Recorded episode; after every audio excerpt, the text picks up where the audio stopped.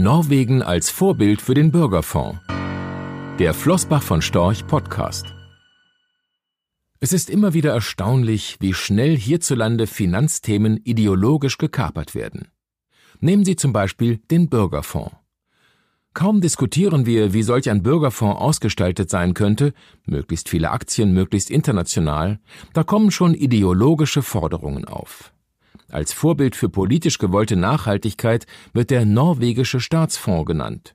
Der schließt nämlich Ölinvestments aus. Doch genau diesem Argument liegt ein grundlegendes Missverständnis zugrunde.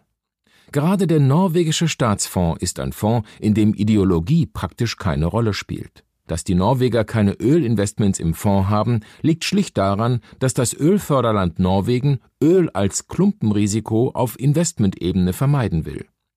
Denn von den langfristigen Fondserträgen hängt die Zukunft Norwegens ab, wenn die Ölquellen des Landes versiegt sind.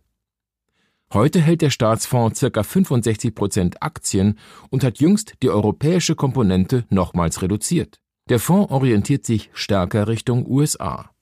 Wie die Norweger ihren Fonds verwalten, gefällt uns sehr gut. Dieser unabhängige, ideologiefreie Ansatz wäre auch für Deutschland eine gute Lösung.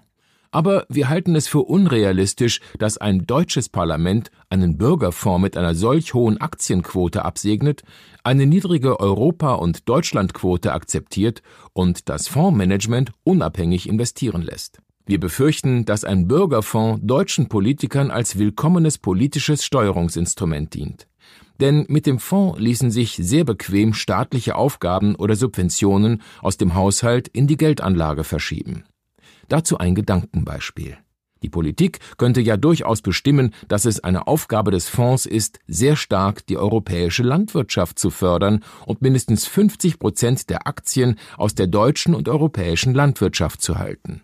Das klingt absurd, doch noch in den frühen 1980er Jahren bestimmten hohe Agrarsubventionen die politische Debatte, mit Folgen, die mitunter bis in die Gegenwart reichen.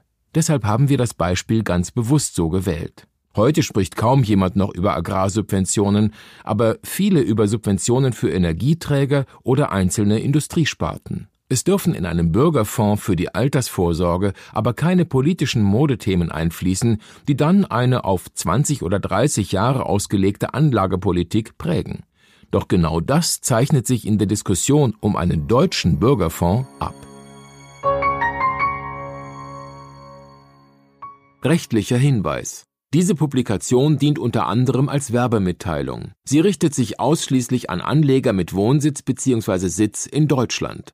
Die enthaltenen Informationen und geäußerten Meinungen wurden mit großer Sorgfalt erstellt, die tatsächlichen Entwicklungen können aber erheblich hiervon abweichen.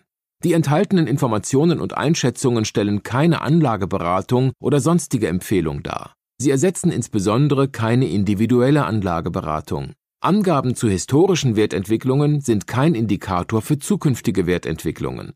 Relevante rechtliche sowie weitere Unterlagen zu Flossbach von Storch Fondprodukten sind auf der Webseite www.flossbachvonstorch.de abrufbar. Die in dieser Veröffentlichung enthaltenen Inhalte dürfen nicht ohne die schriftliche Zustimmung der Flossbach von Storch AG vervielfältigt oder verwendet werden. Ein umfangreiches Glossar zu Themen und Begriffen finden Sie auf www.flossbachvonstorch.de slash Glossar.